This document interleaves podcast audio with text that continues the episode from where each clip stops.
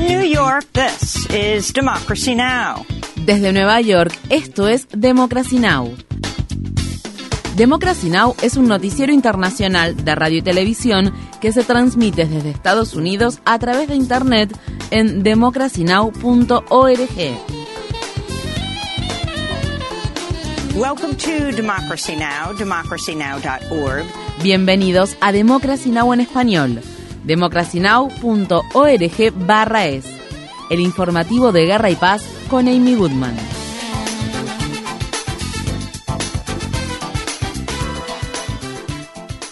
Más de un millón de palestinos desplazados se encuentran bajo la amenaza de un nuevo ataque terrestre contra la ciudad de Rafah, en el extremo sur de Gaza. Esto surge después de que las Fuerzas Armadas israelíes anunciaran su intención de atacar esa área que previamente había sido señalada como una zona segura. La ONU calificó a Rafah, situada en la frontera con Egipto, como una olla a presión de desesperación. El número de víctimas a causa de los ataques israelíes en Gaza continúa aumentando, con más de 27.000 muertos y más de 66.000 heridos en cuatro meses. Más de 11.000 de las personas fallecidas son niños y niñas. La Sociedad de la Media Luna Roja Palestina ha pedido la intervención urgente de la comunidad internacional para detener los ataques contra el personal médico y ayudar en la búsqueda de una niña de seis años llamada Hind, así como de dos miembros del equipo médico de emergencias de la organización, Youssef Zaino y Ahmed Al-Madum, quienes llevan casi cuatro días desaparecidos. Hind y una pariente suya, una adolescente de 15 años llamada Layan Hamadeh, llamaron el lunes a la Media Luna Roja en busca de ayuda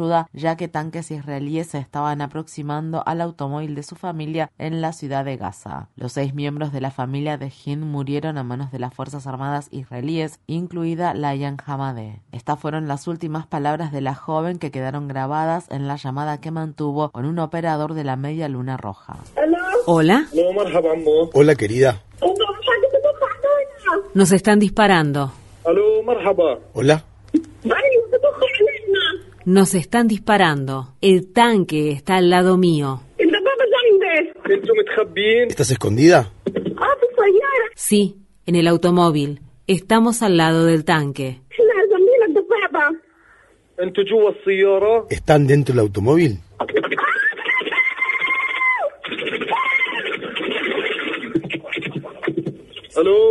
Hola. Hola. Después de que todos los miembros de su familia murieran, Jin, de seis años, quedó atrapada en el automóvil al tiempo que el personal de respuesta a emergencias intentaba llegar hasta ella. Estas fueron las palabras expresadas por Ran Alfake, la operadora de emergencias que pasó varias horas hablando por teléfono con Jin, tratando de tranquilizarla. Fue una experiencia dolorosa escuchar su voz, que era temblorosa y triste aunque al mismo tiempo revelaba que tenía esperanza en que alguien iría a rescatarla. Sentimos mucha impotencia, nos sentimos paralizados porque estábamos pensando en la situación en la que ella se encontraba. Estaba atrapada dentro de un automóvil con seis cuerpos de mártires. Se escuchaban disparos de tanques y aviones. Cuando el tanque se aproximó, ella gritaba y lloraba. El peor minuto fue cuando dijo que el tanque se había acercado. Después se cortó la comunicación. En ese momento pensé que el tanque había pasado por encima del automóvil. Comencé a llorar y estaba tratando de ser fuerte.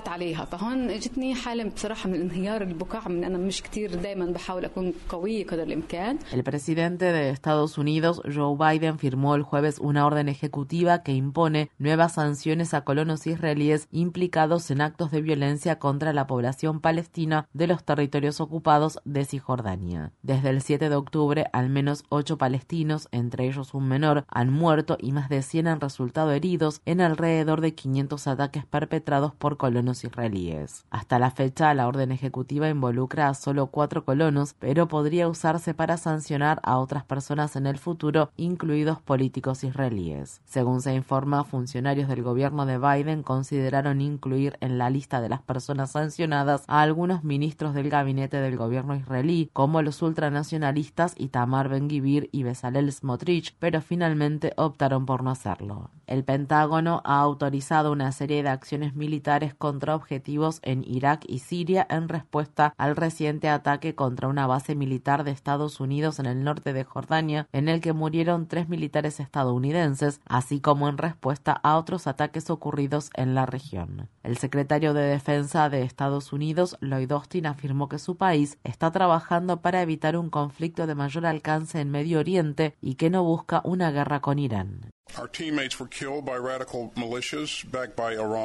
Nuestros camaradas fueron asesinados por milicias radicales respaldadas por Irán que operan en Siria e Irak. Luego del vil ataque terrorista que jamás cometió contra Israel el 7 de octubre, grupos terroristas respaldados y financiados por Irán han tratado de crear aún más agitación. Estos grupos incluyen a los hutíes, que están llevando a cabo ataques contra el transporte marítimo comercial en el Mar Rojo. No sabemos hasta qué punto Irán está al tanto de ello, pero eso realmente no es relevante, ya que dicho país patrocina a estos grupos, financia a estos grupos. sponsors these groups, it funds these groups.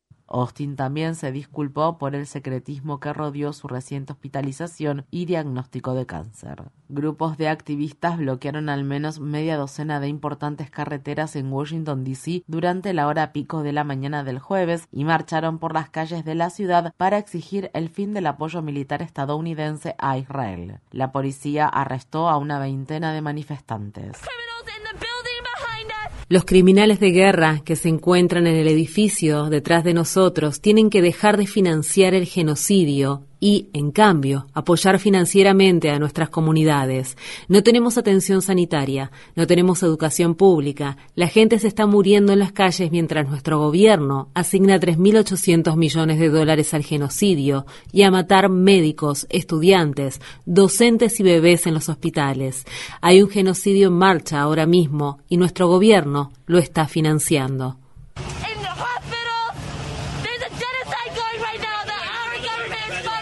En Canadá, activistas bloquearon todos los puntos de acceso al puerto de Vancouver y pidieron al gobierno canadiense que promulgue un embargo de armas a Israel. Esto ocurre tras el fallo que la Corte Internacional de Justicia emitió la semana pasada, en el que indicó que es plausible que Israel esté cometiendo un genocidio en Gaza. Mientras tanto, más de 800 funcionarios de Estados Unidos, el Reino Unido y la Unión Europea publicaron este viernes una carta conjunta de disconformidad en la que afirman las políticas que nuestros gobiernos están llevando a cabo debilitan su posición moral y socavan su capacidad para defender la libertad, la justicia y los derechos humanos en todo el mundo.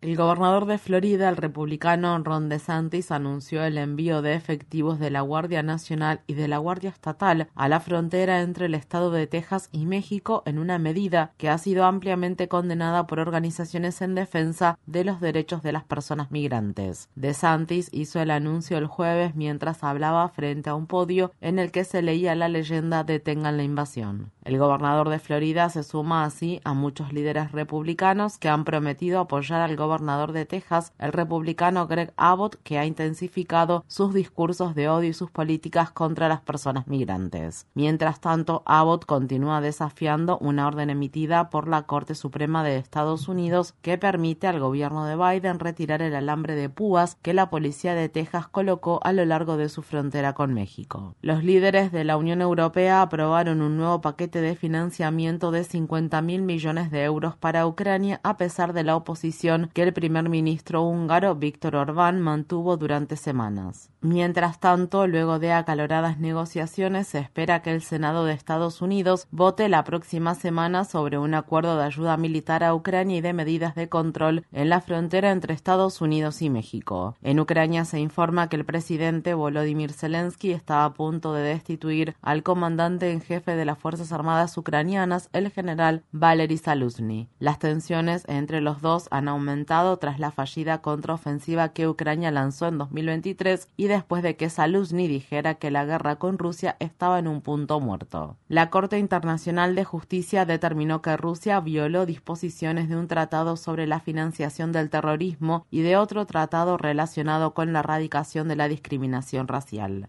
El fallo forma parte de un caso en que Ucrania acusa al gobierno ruso de financiar grupos separatistas en el este de Ucrania y de cometer actos discriminatorios contra la comunidad multiétnica de la península de Crimea desde que ésta fuera anexada por Rusia hace una década. Sin embargo, el Tribunal Internacional declinó pronunciarse sobre la solicitud de Ucrania para que Rusia pague reparaciones por ataques cometidos en el este de Ucrania que fueron atribuidos a grupos rebeldes ucranianos proseparatistas. En el Reino Unido, la activista ambiental sueca Greta Thunberg compareció el jueves ante un tribunal de Londres en un caso relacionado con la protesta que la activista llevó a cabo en octubre de 2023 frente a la sede donde se celebraba una importante conferencia de la industria del petróleo y el gas. Thunberg habló en las afueras del tribunal junto con dos personas coacusadas en el caso. Aunque seamos nosotros quienes estemos aquí y activistas ambientales y defensores de los derechos humanos de todo el mundo estén siendo llevados a juicio e incluso en algunos casos condenados y sancionados legalmente por actuar de acuerdo con la ciencia, debemos recordar quién es el verdadero enemigo, qué estamos defendiendo, a quiénes están protegiendo nuestras leyes.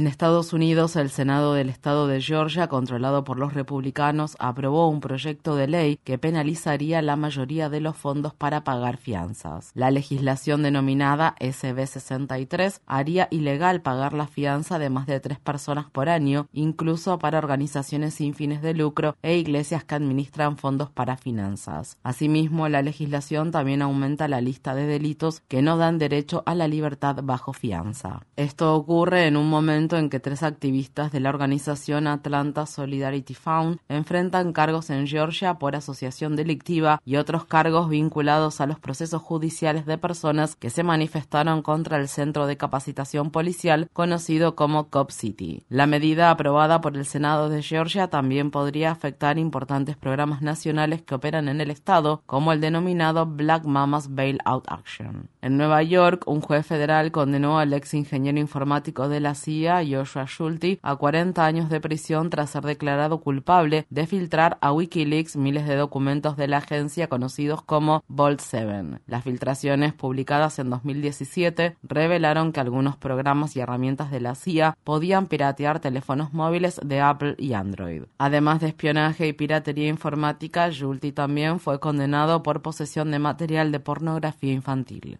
La Organización Mundial de la Salud estima que los casos mundiales de cáncer aumentarán un 77% en las próximas tres décadas. El estudio predice que las muertes relacionadas con el cáncer casi se duplicarán con respecto a los niveles actuales hasta alcanzar alrededor de 20 millones de muertes al año en 2050. El organismo de la ONU afirma que el tabaco, el alcohol, la contaminación del aire y el envejecimiento y crecimiento de la población mundial son algunos de los factores clave de este aumento. Los países de bajos ingresos se verán afectados de manera desproporcionada. Actualmente en los países más ricos, una de cada 12 pacientes es diagnosticada con cáncer de mama y una de cada 71 morirá a causa de la enfermedad. Mientras tanto, en los países más pobres, solo una de cada 27 pacientes es diagnosticada a lo largo de su vida, pero una de cada 48 morirá de cáncer de mama. Infórmate bien visita nuestra página web democracynow.org/es. Síguenos por las redes sociales de Facebook, Twitter, YouTube y SoundCloud por Democracy Now! es.